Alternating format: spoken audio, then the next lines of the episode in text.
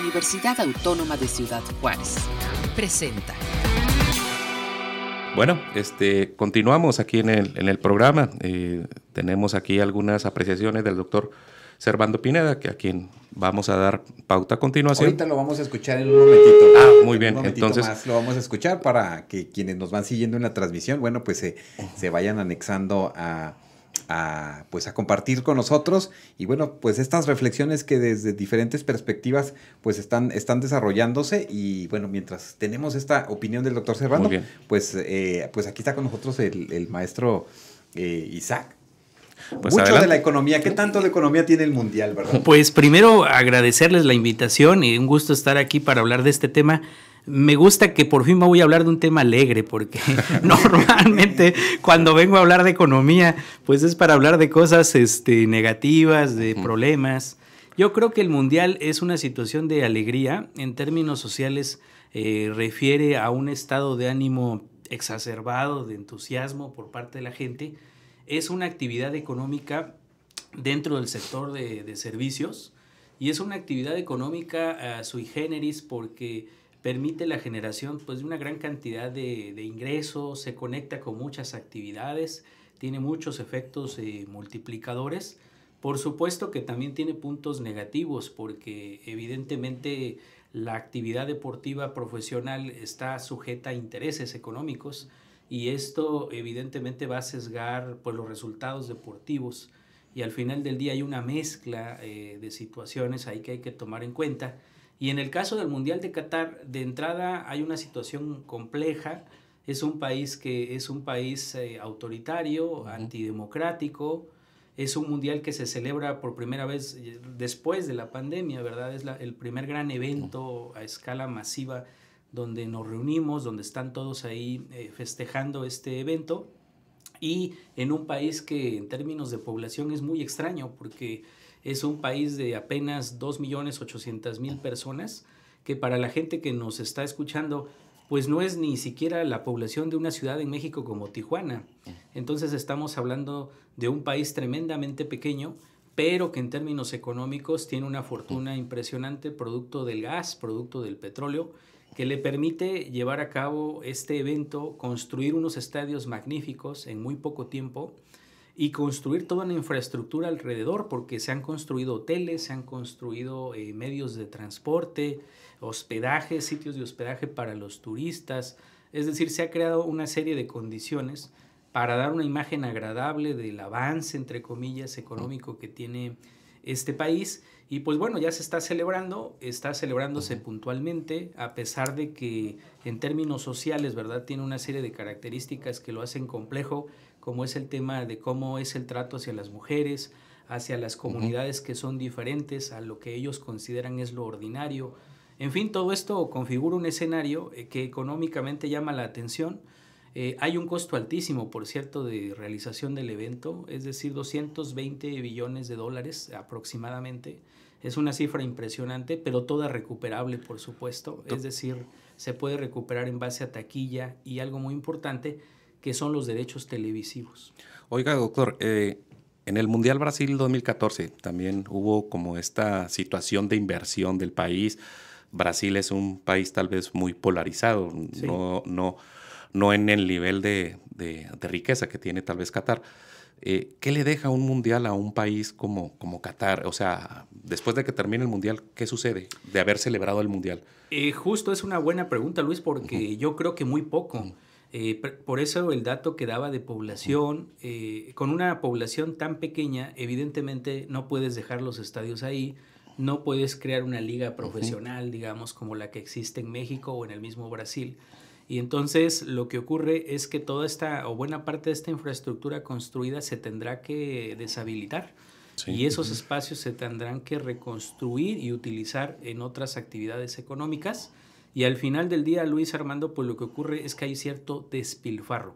Y lo que, lo que, de lo que nos habla esto es básicamente cómo a veces hay una irracionalidad económica, porque lo racional sería llevar a cabo un evento de este tipo en un país que tiene las condiciones para celebrarlo, ¿verdad? Y que va a ser un buen uso de toda la infraestructura que se genere. Aquí lo que vemos es, imaginen que es como alguno de los que nos escucha, tiene mucho dinero, decide comprar ropa, eh, recibe, comprar calzado eh, de la mayor calidad para verse bien, para ir a una fiesta, algún evento importante, pero que toda vez que el evento termina, esta ropa va y la tira a la basura, porque ya no la va a ocupar y no pretende que la vuelvan a ver con esa ropa, con ese calzado.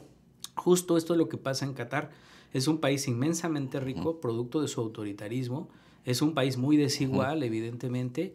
La población no recibe de manera eh, íntegra los beneficios del progreso, sino que se concentra en la familia real. Y entonces lo que ocurre es que a ellos no les interesa el despilfarro, están acostumbrados al despilfarro no solo en su país, sino en el resto del mundo. Entonces eso nos hace un llamado, nos preocupa, porque como planeta deberíamos de hacer un mejor uso de los recursos, independientemente de que ellos los tienen, ¿verdad? Y pueden hacer, tomar esta decisión independiente. Lo deseable es que se utilizaran actividades que a largo plazo son pues más rentables, más lucrativas. Los mismos cataríes yo creo que deberían de estar pensando en su futuro. Su futuro es, ellos tienen un problema fuerte de agua, de acceso a suministro de agua. Tienen una economía muy concentrada en solo dos sectores, el gas y el, petróleo, o sector energético. Entonces ellos lo que deberían de estar buscando es invertir en nuevas actividades económicas, en un suministro de largo plazo de agua, en una mejora general de las condiciones de vida de, la población. Pero bueno, al final del día, al ser autoritario, pues en lo único que se piensa es en satisfacer los intereses de la clase gobernante. Sí, eh, uno de los elementos que se plantean dentro del ámbito eh, del deporte es considerar al deporte como un ente neutral eh, fuera de, intereses políticos, económicos, financieros, y por supuesto que esto nos muestra que en realidad no lo es, y mucho menos cuando está en el ámbito de lo profesional. aspectos como la corrupción, aspectos como eh, los vínculos de allegarse a través de las marcas. Ahorita usted mencionaba, eh, doctor, la cuestión de la población de Qatar. Obviamente está una población ahorita muy grande en cuestión de turismo, pero también están los derechos de transmisión que también generan un, pues un alto costo para diversos países. Sí, claro.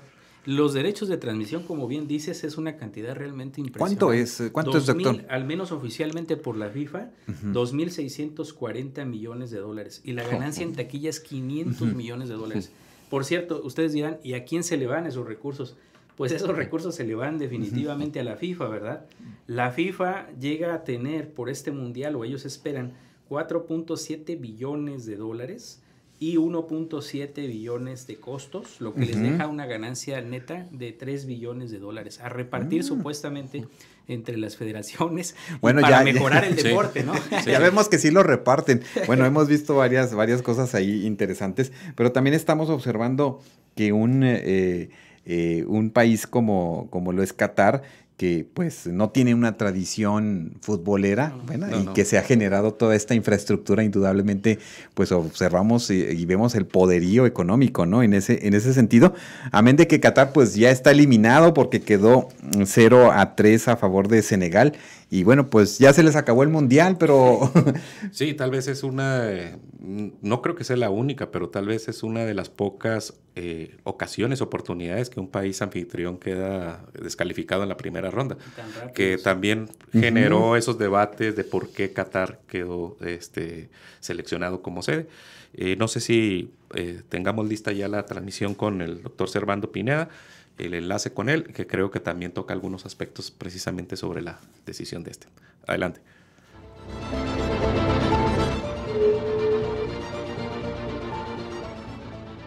Servando Pineda, jefe del Departamento de Ciencias Sociales en el Instituto de Ciencias Sociales y Administración de la Universidad Autónoma de Ciudad Juárez. Bueno, yo considero que este Mundial de Fútbol que se desarrolla en Qatar una situación atípica, es uno de los, será uno de los mundiales más polémicos que se recuerden en la historia. Siempre los mundiales de fútbol están atados a cuestiones políticas, como ocurrió, por ejemplo, en el Mundial de 1978 en Argentina, con la dictadura militar, pero hoy tiene particular eh, puntos que habrá que destacar. Uno, la forma en que se otorga esta sede, en, uno, en medio de escándalos de corrupción que llevaron a la dimisión del entonces presidente de la, FIFA. Y por el otro lado esta carga eh, muy fuerte que tiene el desarrollarlo en un país como Qatar, donde los derechos humanos están siendo, son limitados, eh, lo mismo eh, la forma en que todos sus derechos de las mujeres también son eh, limitados, los grupos como los homosexuales, las lesbianas, los transgéneros, todos estos grupos minoritarios en este sentido que también ven restringidos sus eh, derechos en un país donde la democracia está también socavada en ese sentido. El hecho de que eh, se hayan construido los estadios en condiciones eh, infrahumanas y de una explotación como pocas veces se había visto en el mundo del fútbol. De acuerdo, a tan solo un dato de Amnistía Internacional tiene documentados más de 7 mil eh, personas eh, fallecidas en eh, la construcción de, los estadios. Y este movimiento en contra de esta situación en torno al Mundial de Qatar se reproduce en muchas partes del mundo como pocas veces habíamos conocido o ocurrido estas manifestaciones de pedir a que algunos de los capitanes de los equipos de las elecciones porten el gafete con los colores del arco iris para eh, solidarizarse con eh, la eh, comunidad LGTB y, y, más, o este llamado que también se ha hecho para que al minuto 22 de cada partido se haga una pausa o se manifieste de alguna forma en memoria de la joven iraní que fue asesinada por la policía de, Irán por no portar correctamente el, eh, el, velo. En fin, hay una serie de manifestaciones que en, en, contra de este mundial para hacer patente el descontento que hay contra este mundial, como pocas veces se había visto, y además pues este llamado al boicot casi casi que sabemos que no va a prosperar y que ha tenido gran repercusión principalmente, por ejemplo, en Alemania, en, Noruega, en Francia, en donde todos hasta hace poco todavía estaban en las ligas, eh, los estadios se ven llenos de eh, pancartas y de manifestaciones. Ese es mi comentario, mi punto de vista. Agradezco la oportunidad que se me brinda de manifestar eh, mi opinión al respecto. Muchas gracias. Qatar 2022. Realidades, mitos y fútbol. Reflexiones desde la UACJ. Qatar 2022.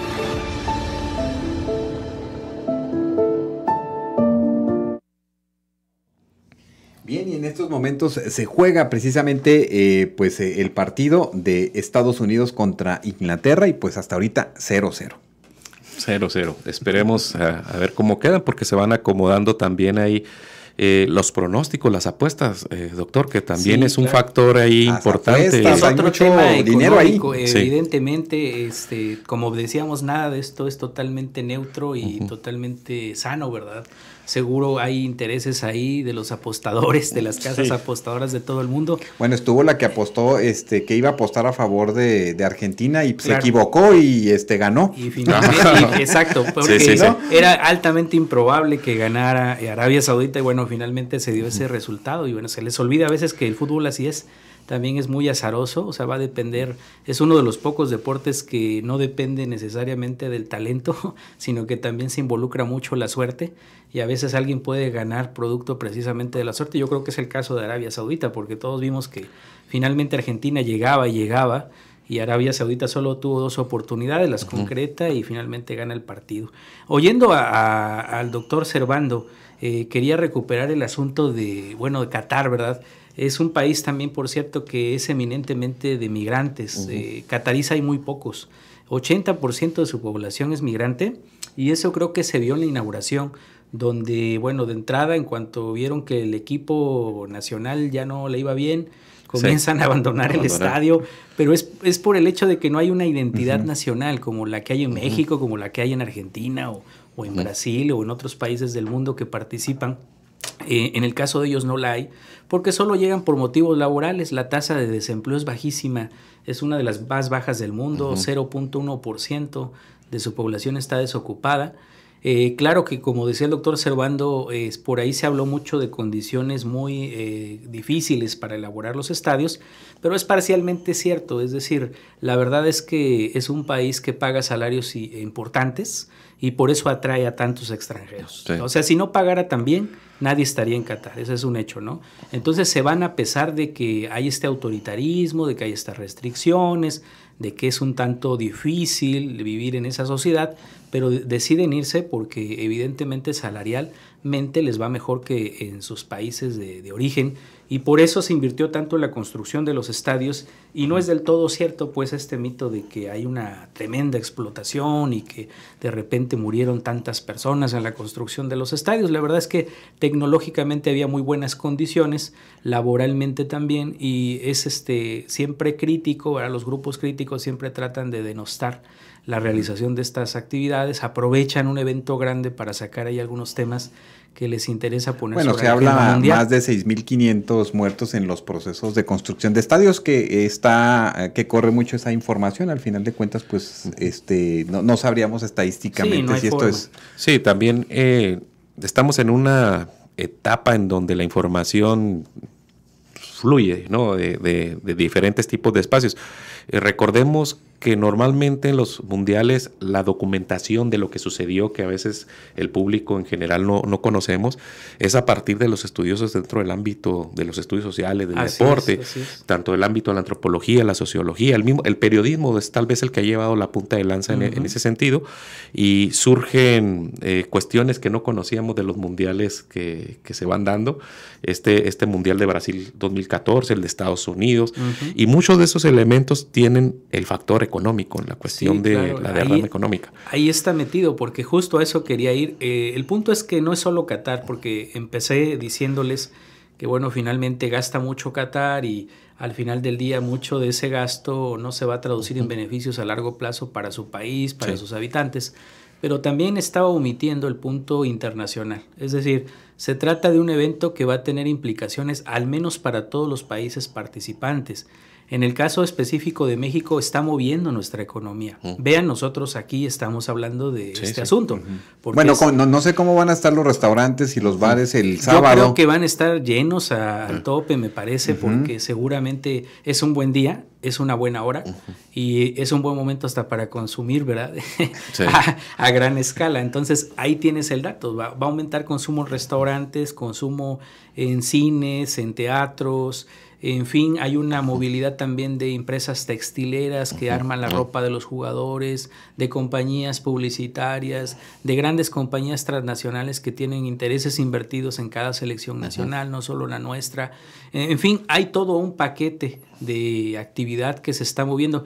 Y por eso yo decía que, que en cierto sentido esto es un tema alegre, porque lo que ocurre es que hay gente que termina siendo empleada. Acuérdense que por ahí algunos comentaristas este, deportivos en México, en alguna entrevista que logré ver de alguno de ellos, decía que estaba muy preocupado cuando en aquella ocasión en Costa Rica México estaba a punto de ser eliminado para ir al, Mundial de Rusia. Y estaba preocupado no por la parte este, deportiva, eh, moral, estaba preocupado porque él sabía, el, el comentarista, cuántas personas dentro de su empresa dependían de la clasificación de México al Mundial. Mm. Es decir, cuántos ingresos, cuántos salarios, cuántos empleos dependían de esa participación de México en el Mundial.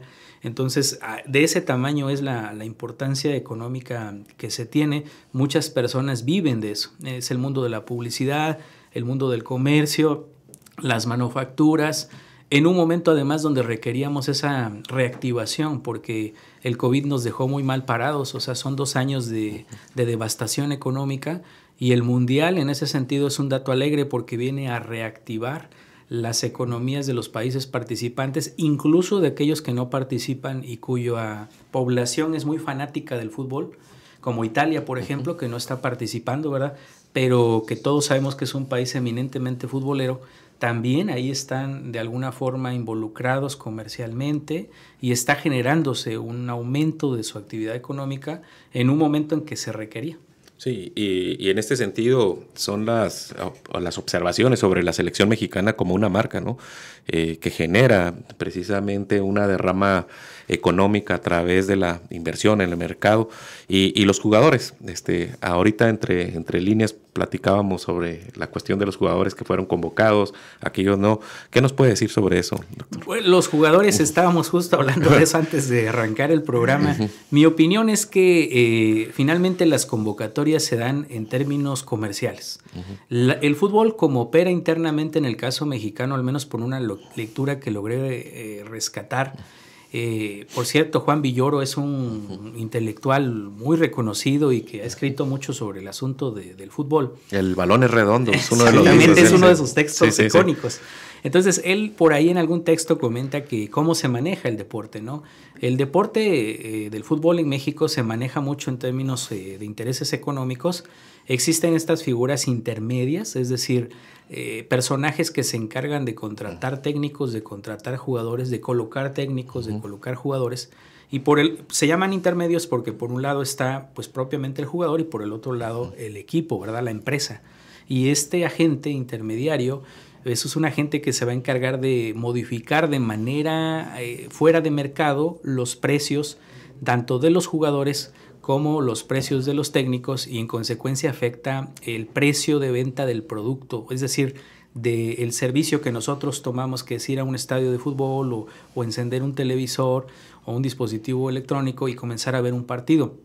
Entonces estos agentes terminan siendo determinantes. En el caso de la selección nacional, que es el producto madre de la Federación Mexicana de Fútbol o de la que ustedes me digan en el mundo, termina siendo determinante para decidir quiénes van y quiénes no van independientemente de una decisión deportiva que pueda tener el, técnico nacional, finalmente este grupo de personas con ciertos intereses comerciales decide cuáles son los mejores jugadores para participar en el, en el evento, equilibrando un poco con lo deportivo, por supuesto, porque no creo que lo deportivo se deje totalmente fuera, pero sí hay ciertos jugadores que terminan siendo elegidos solo con el afán de que nosotros nos identifiquemos con, ellos, como ha sido un Memo Ochoa o, el caso de Raúl Jiménez, ¿no? que todos estamos muy identificados con ellos y bueno, al final... ¿Qué sucede en ese sentido de la identificación con los, con los jugadores, este, precisamente, doctor Lara?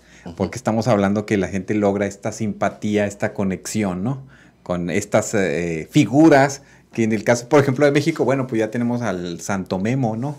al Santo Memo de Atocha. Sí, sí, mira, Pablo Alabarce es un antropólogo, sociólogo argentino, señala que uno de los elementos importantes para que el fútbol se haya convertido en, un, en una disciplina, tal vez la más popular a nivel mundial, no solamente la cuestión práctica y económica de jugar la disciplina como la indumentaria, sino es el elemento identitario. Y, es sobre todo de que al masificarse, eso permite hacer entender a las masas que es también una vertiente de identidad y que dentro del sentido nacionalista pues no ha quedado exento y se ve sobre todo en el ámbito de, los mundiales.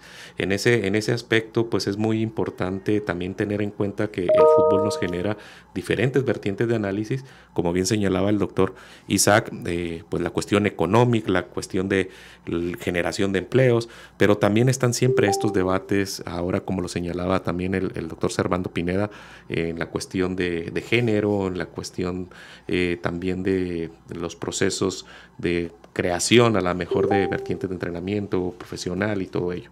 Eh, no sé si tengamos ahí alguna semblanza respecto al tema de género con la doctora Susana Báez. Fíjense, eh, el día de hoy mandamos saludos a la doctora Gilda Moeno que nos iba a acompañar el día de hoy aquí a reflexionar. Esperemos que en una siguiente esté aquí con nosotros. Pero sí, eh, tenemos una participación de la doctora Susana Báez que nos invita a echarnos una cascarita.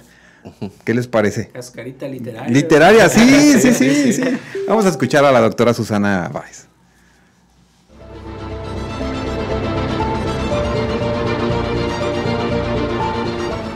Mi nombre es Susana Báez Ayala. Soy profesora de la Universidad Autónoma de Ciudad Juárez. Colaboro en la maestría en estudios interdisciplinarios de género. En esta ocasión les quiero compartir un breve comentario que he titulado De una cascarita al arbitraje femenino en la Copa Mundial de Fútbol FIFA Qatar 2022. Comienzo citando un texto de Mónica Lavín titulado La más faulera. Al final del día, festejando que se acababa la semana y no había tarea ni trabajo que entregar, nos echamos una cascarita. Mezclamos los equipos para que estuvieran parejos y jugamos. Cada día llegas más tarde, recalcaba mamá. Es que es la seleccionada.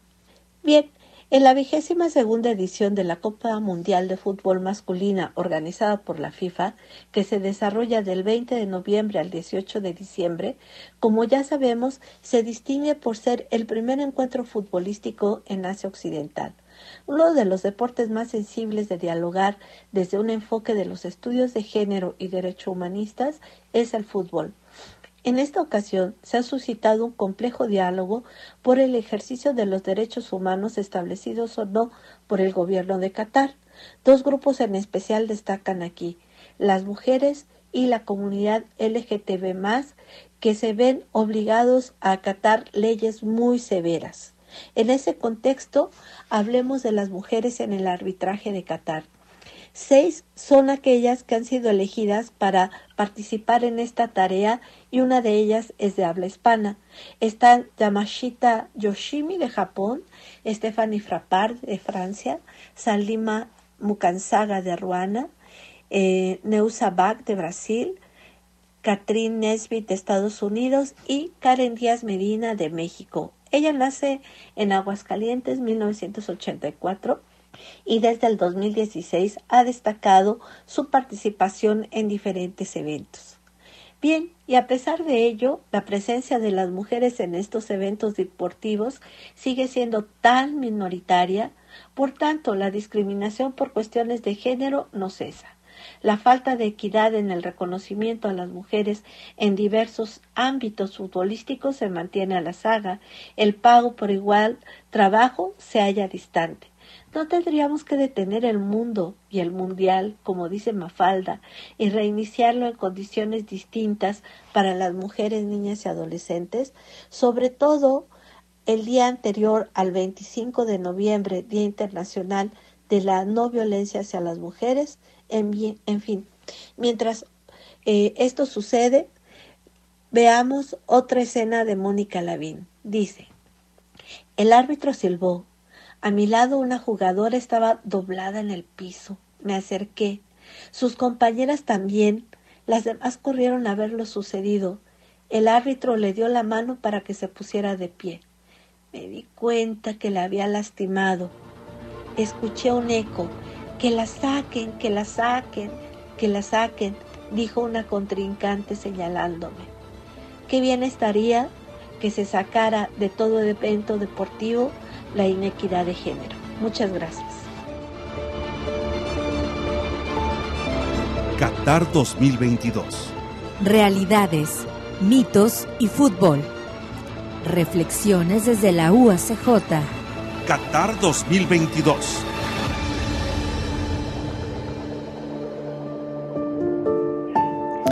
Bien, pues qué interesante, ¿no? Esa cascarita que nos acaba de aventar el balón la doctora Susana Baez. Muchas gracias, eh, doctora. Y precisamente el día de hoy, un día naranja, que es una oportunidad para pues refrendar el compromiso de erradicar la violencia eh, eh, contra las mujeres por razones de género y bueno pues eso e, ese es parte de su contribución el día de hoy en este espacio de Qatar 2022.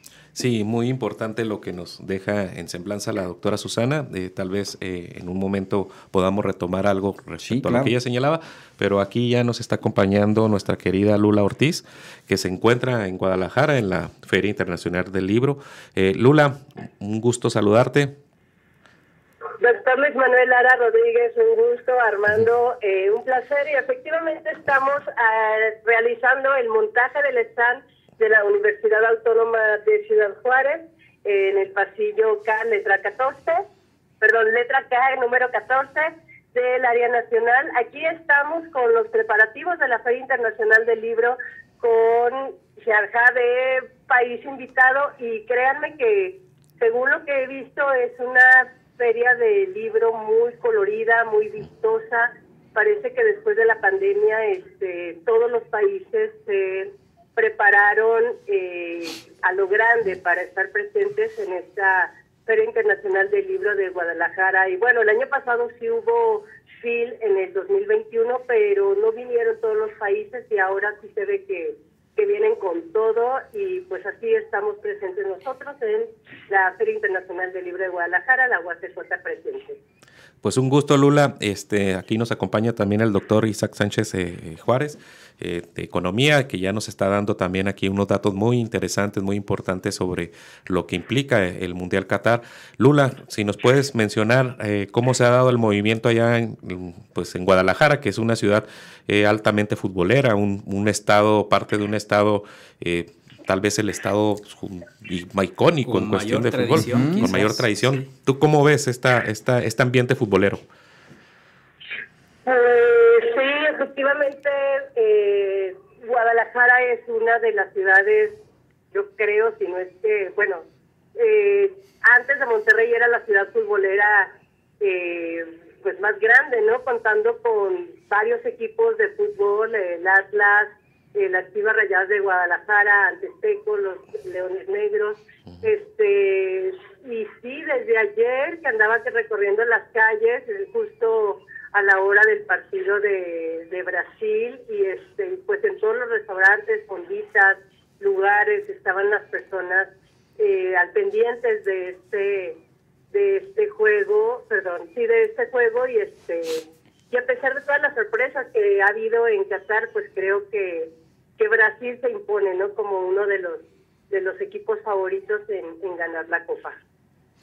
Correcto. Lula, eh, saludos Armando por aquí, eh, preguntándote precisamente hoy que estamos en un día naranja, ¿qué reflexión te deja eh, precisamente todo esto que se ha hablado sobre Qatar, sobre tantas restricciones en la vida social de las personas? ¿qué, qué, qué es lo que tú planteas en ese sentido hoy que estamos en un día naranja? Pues mira, yo me quedo con una postal que, es una imagen que creo que ha dado la vuelta al mundo, que es la selección de Alemania tapándose la boca. Esto ante los impedimentos, la prohibición de la FIFA que impuso a Manuel Neuer, el, el capitán de la selección alemana, que amenazó con multarlo con sanciones económicas y deportivas que utilizaba un brazalete en apoyo a la comunidad LGBTIQ+, y el brazalete decía One Love. Este, entonces, al prohibirle esto, no sé si vieron la imagen donde está el árbitro revisando el brazo del capitán de la selección alemana para ver lo que decía su brazalete. Y el brazalete, pues no lo pudieron utilizar, por eso la selección alemana se tapó la boca, es esta imagen que ha tapado, que ha dado la vuelta al mundo y este y lo importante es que el brazalete fue utilizado por la ministra de aquel país. Entonces, había había un, un dicho que recuerdo que mi papá me decía desde muy pequeña, que decía, el fútbol soccer es el partido de 11 jugadores con 11 contra 11 jugadores donde siempre gana Alemania.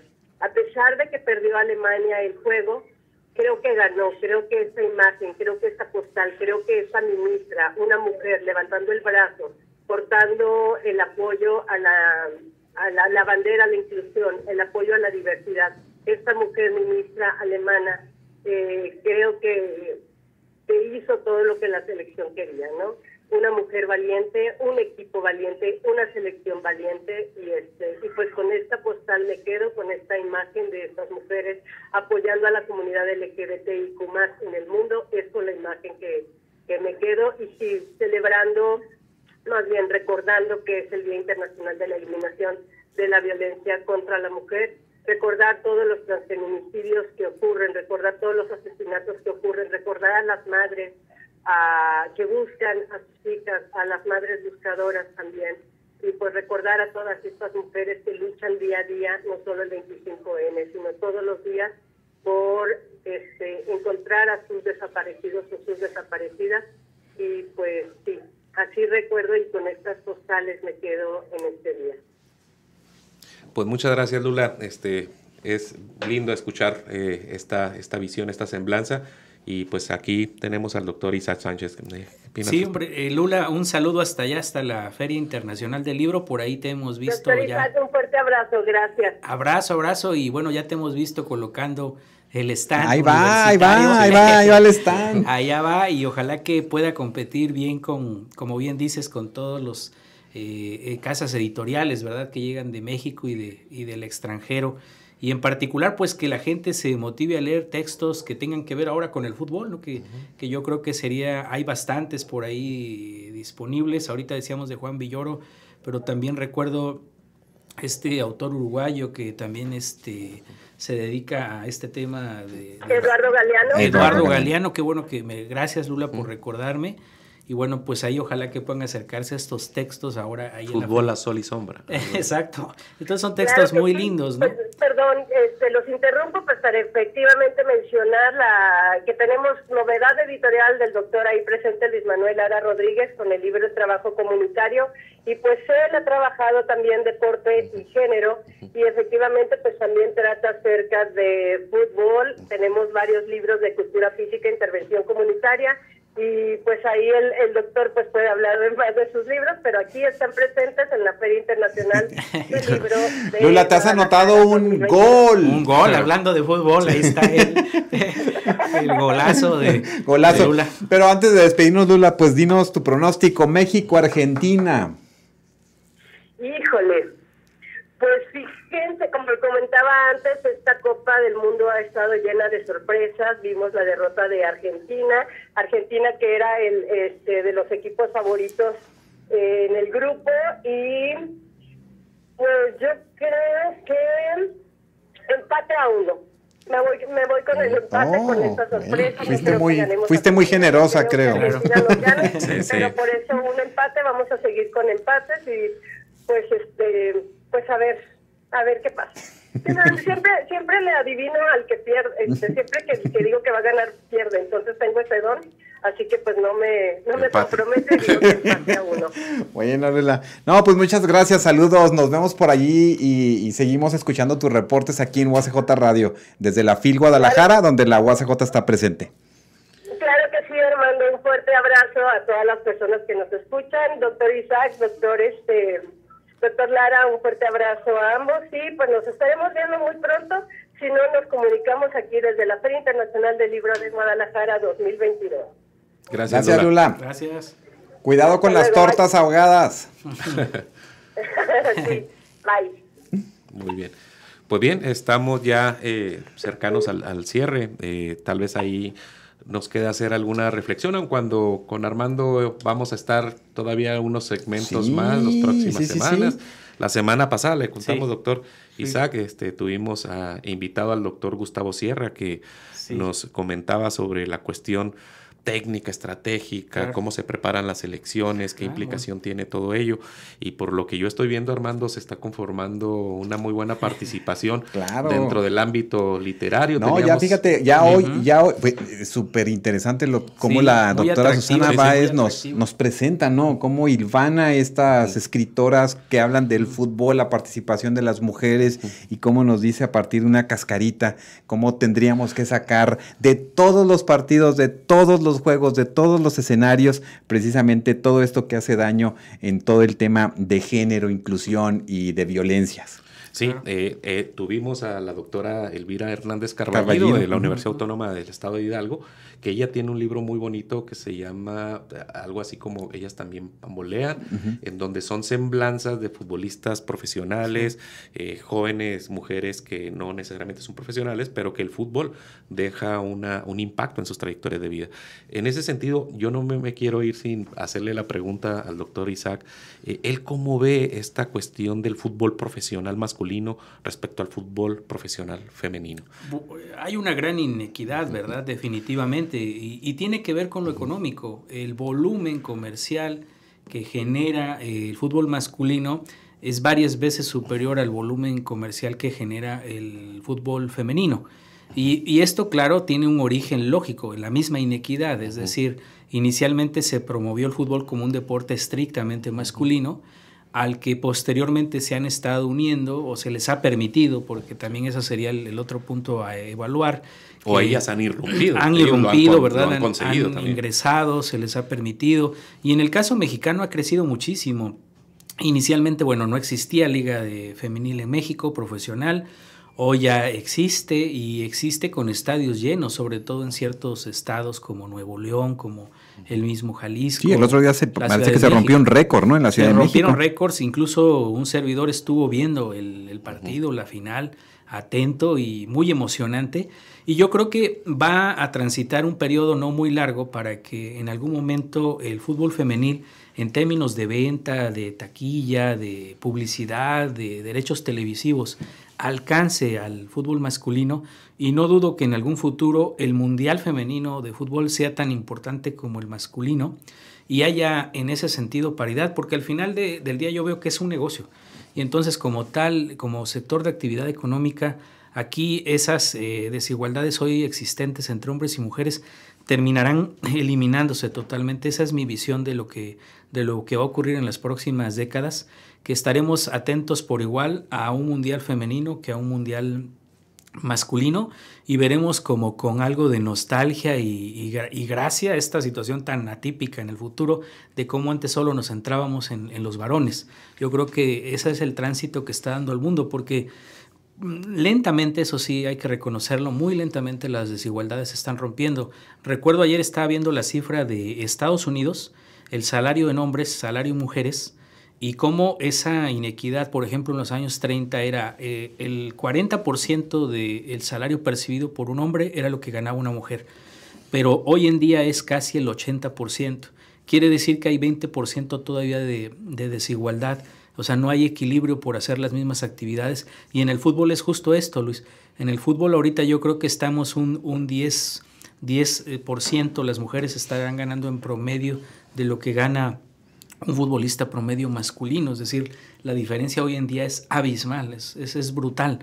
Pero en la medida en que se haga más negocio, es decir, en la medida en que todos veamos más fútbol femenil, y aquí la recomendación sería eso, si queremos apoyar para que haya más igualdad, pues lo que tenemos que hacer es entretenernos, porque al final del día el fútbol es eso, es un entretenimiento, entretenernos viendo el fútbol femenino también para que les demos así oportunidad a ellas, para que puedan tener los mismos ingresos y la misma promoción que hoy tienen eh, los varones. Me parece que esa es la, la política adecuada ya a nivel individual, ni siquiera pasa por el gobierno, es algo como es una actividad económica privada, pasa por nosotros, por decisiones eh, que nosotros estemos tomando. Hoy el fútbol representa, todas las asociaciones de fútbol profesional representan, según la FIFA, aproximadamente 2% del PIB mundial. Eh, es una cifra importante. Pero si a eso en algún momento se le suman todas las federaciones con participación femenina, me parece que podría llegar a un 5 o a un 6% del Producto Interno Bruto Mundial. Entonces, de esa magnitud es la importancia de, incorporar de lleno a las mujeres a esta actividad económica. ¿no? Sí, y en el terreno del, del, dato, del dato duro, que sobre todo es importante en el ámbito de la economía, en todos lados, pero sobre todo en economía se, se reconoce esto. Hay otro tipo de datos que pareciera que en el ámbito cultural no, no queremos reconocerlo. ¿no? Salía, creo que hoy la, la noticia de, de, cómo se le está reconociendo a Cristiano Ronaldo haber anotado en, en cinco mundiales. Mm pero en el ámbito de los mundiales femeniles hay dos, al menos dos futbolistas, Marta, la otra futbolista no recuerdo su nombre, pero que también han anotado en cinco mundiales. Eh, es decir, en el, en el campo de los... Sí, como de la exposición de los logros, ¿no? es, eh, inequidad también. Una inequidad. y, el dato está ahí, o sea, es decir, no, no, Es un logro y similar o quizás eh, mayor y sin embargo a los varones, en este caso a Cristiano, pues se le da mayor peso, pero insisto, es el tema monetario, es el tema de ganancia, genera grandes ganancias su imagen, su posicionamiento en, medios, y bueno, por eso es que se le da tanto, tanto énfasis. hombre, y ahorita, bueno, se generan tantos, tantos memes en las redes.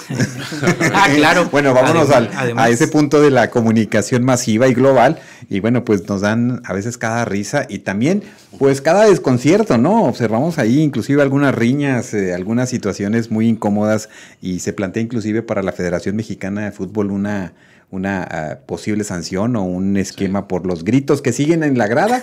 ¿Están en la grada? Pues eh, se ha mencionado mucho mm, que es parte de la cultura eh, mexicana, latinoamericana, futbolera, que tiene que ver también con una frase que se menciona eh, en el ámbito del deporte que es parte del juego, ¿no? Pero hay situaciones que dentro del campo deportivo precisamente se puede erradicar. como bien saben ustedes, las tradiciones sí son eso, pero las tradiciones se modifican, se terminan o se, o se, no sé, se, pues, se radican o se, o se fomentan.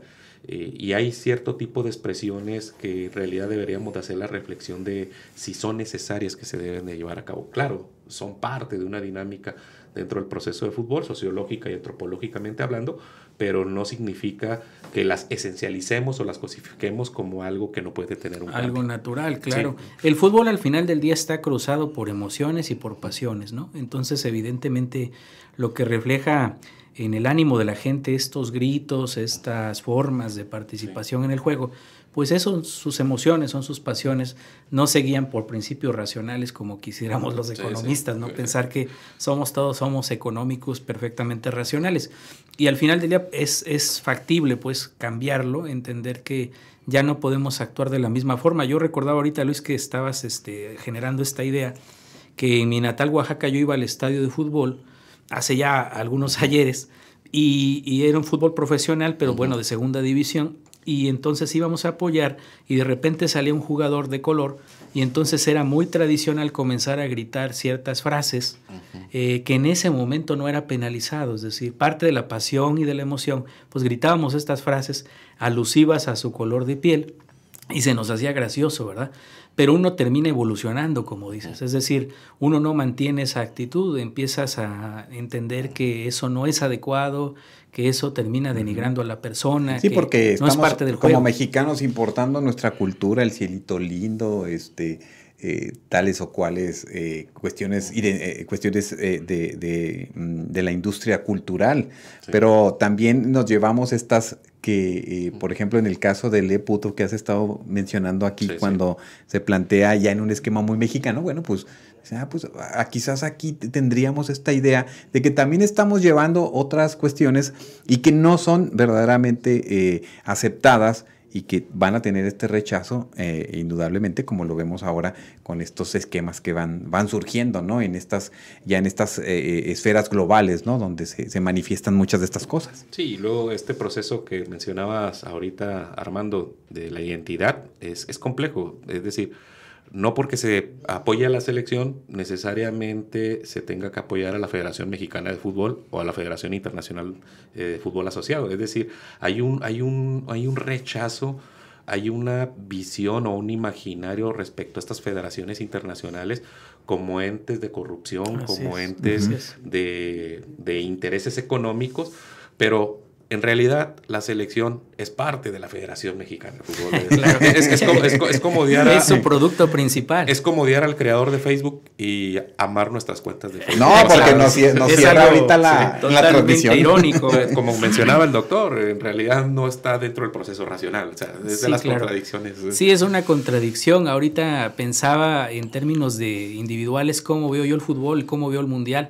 A mí lo que me apasiona pues es el deporte en sí. Me gusta el juego, me gustaría ver ganar a México y no tanto como dices por la federación y esto. Y lo que me gustaría ver es a un mexicano exitoso. Creo que como todavía tenemos esas concepciones nacionalistas, eh, cuando yo veo el fútbol lo veo con los ojos de quiero ver a esos 11 mexicanos triunfando sobre otras nacionalidades porque eso reflejaría el avance de lo que hoy es México. O sea, me parece que México como país sí ha tenido ciertas mejoras y me gustaría ver esas mejoras cristalizadas en ese juego y en otros, ¿no? Porque hoy hablamos de fútbol, pero podría ser cualquier deporte. bueno, se supone que ahorita en todo este proceso del mundial en el campeonato de taekwondo que por muchos cierto ganadores mundial de boxeo también mundiales claro. Así es. Y lo único que uno quiere bueno al menos mi percepción verdad no los demás pueden tener una opinión distinta pues es simplemente ver exitoso a los mexicanos y que esto sirva como un referente para otras áreas de la vida que no son las deportivas, para tomar en cuenta que es posible triunfar, que es posible competir internacionalmente y bueno, y disfrutar esas trayectorias de éxito. Pues excelente, este, un gusto tenerle aquí, eh, doctor Isaac. No, gracias, Eh, gracias Luis. Pues vamos a ir cerrando, eh, si les parece, con su pronóstico para mañana. Es- Uy, no, uy, pues está, yo soy optimista, inicialmente era pesimista, pero vi jugar a la selección contra Polonia y quedé sorprendido de lo bien que jugó, me parece a mí, en lo individual. Unos dicen que tenemos que poner una lupa en el juego anterior para Yo- yo darnos cuenta que- de la selección que tenemos. No, Unos claro, dicen, bueno, claro. yo estoy... A mí me parece que se jugó bien. Digo, aquí siempre habrá discusión, así es el fútbol, ¿verdad? Pronóstico, Mi pronóstico. pronóstico es que México gana 2 a 1. Echamos a Argentina Wow. históricamente del Mundial, se van enojados y nosotros nos calificamos a la siguiente fase. Miren, Ay, Armando. Híjole, bueno, yo me voy con 1-0 a favor México y sobre todo, pero fíjense que los, los brasileños ya tienen a su favorito. Ah. Este, y ya tienen una porra muy puesta. Ah, A ver, se las, voy, se las voy a poner a ver si ustedes la han escuchado ahí entre, entre las redes.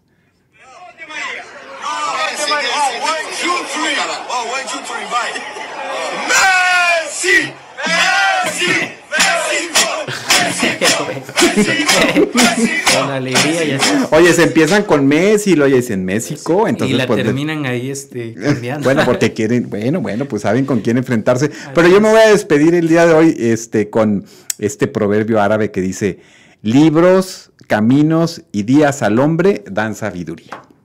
Perfecto.